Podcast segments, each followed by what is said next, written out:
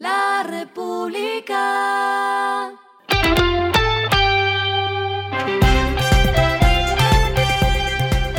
Al final de la jornada, esto es lo que debes saber sobre el comportamiento de los negocios, las finanzas y la economía.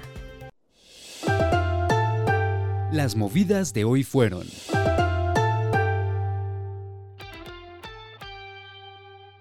Isagen ofrecerá a Aire y a Finia descuentos comerciales en los contratos de suministro, así como un congelamiento de tarifas para 2022, atendiendo el llamado del Gobierno Nacional por el alza de las tarifas en la región Caribe.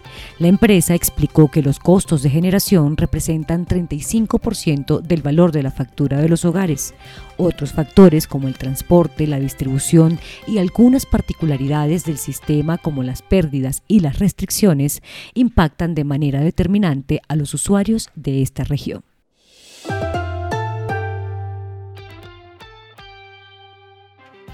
Ecopetrol le pidió a la Agencia Nacional de Hidrocarburos suspender por 90 días los contratos de Cepi Calé y Platero que se estaban haciendo bajo la modalidad de fracking. Lo que buscan es abrir un compás de espera mientras se determina el futuro de los pilotos. Esta decisión surge a casi un mes desde que la ministra de Minas y Energía, Irene Vélez, radicara junto a la cartera de Ambiente un proyecto de ley que busca prohibir esta práctica en el país.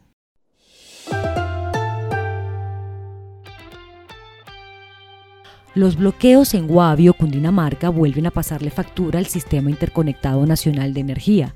Tal como había advertido en él, la empresa se vio obligada a paralizar una unidad de generación más en la central hidroeléctrica del Guavio ante la imposibilidad de realizar su mantenimiento preventivo por las manifestaciones. Con esto, la hidroeléctrica operará a 20% de su capacidad. Lo que está pasando con su dinero.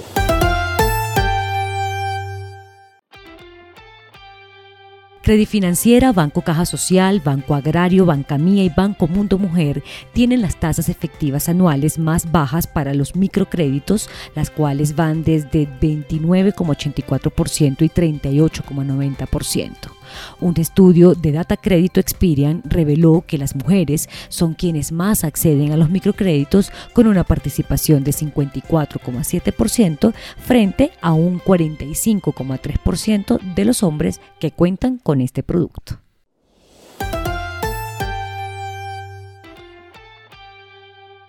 Los indicadores que debe tener en cuenta. El dólar cerró en 4.413,89 pesos, subió 66,98 pesos. El euro cerró en 4.491,13 pesos, subió 76,85 pesos. El petróleo se cotizó en 87,51 dólares el barril. La carga de café se vende a 2.368.000 pesos y en la bolsa se cotiza a 2,99 dólares. Lo clave en el día.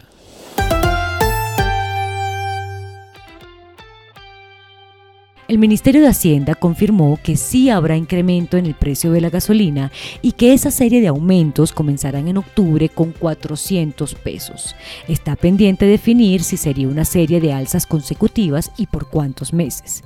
La fórmula sugiere que con este incremento mensual, por lo menos en Bogotá, el galón de gasolina pasaría de 9.176 pesos en promedio a 10.376 pesos para cerrar el año pero lo que prevé el gobierno es si el incremento debe ser consecutivo por al menos cinco meses. Con esto, en febrero, la tarifa por cada galón de gasolina corriente llegaría a 11.176 pesos. A esta hora en el mundo. Televisa Univisión anunció que ya completó la adquisición de Pantalla, la plataforma de emisión en directo especializada en películas y series en español.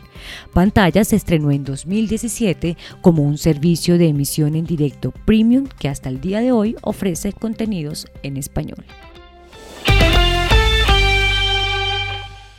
Y el respiro económico tiene que ver con este dato. La República.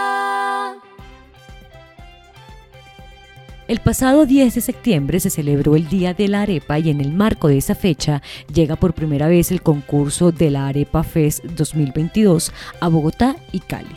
Esta edición, que inicia el miércoles y va hasta el 25 de septiembre, contará con la participación de diversos restaurantes que puede conocer en el sitio web www.arepafestoficial.com.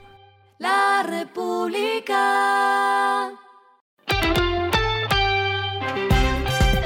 Finalizamos con el editorial de mañana. Costos invisibles en el precio del galón de gasolina. La gasolina siempre ha sido el combustible de la inflación y esta vez no será distinto. El precio del galón tiene una fórmula oscura que se debe rediseñar de cara al consumidor. Esto fue Regresando a casa con Vanessa Pérez.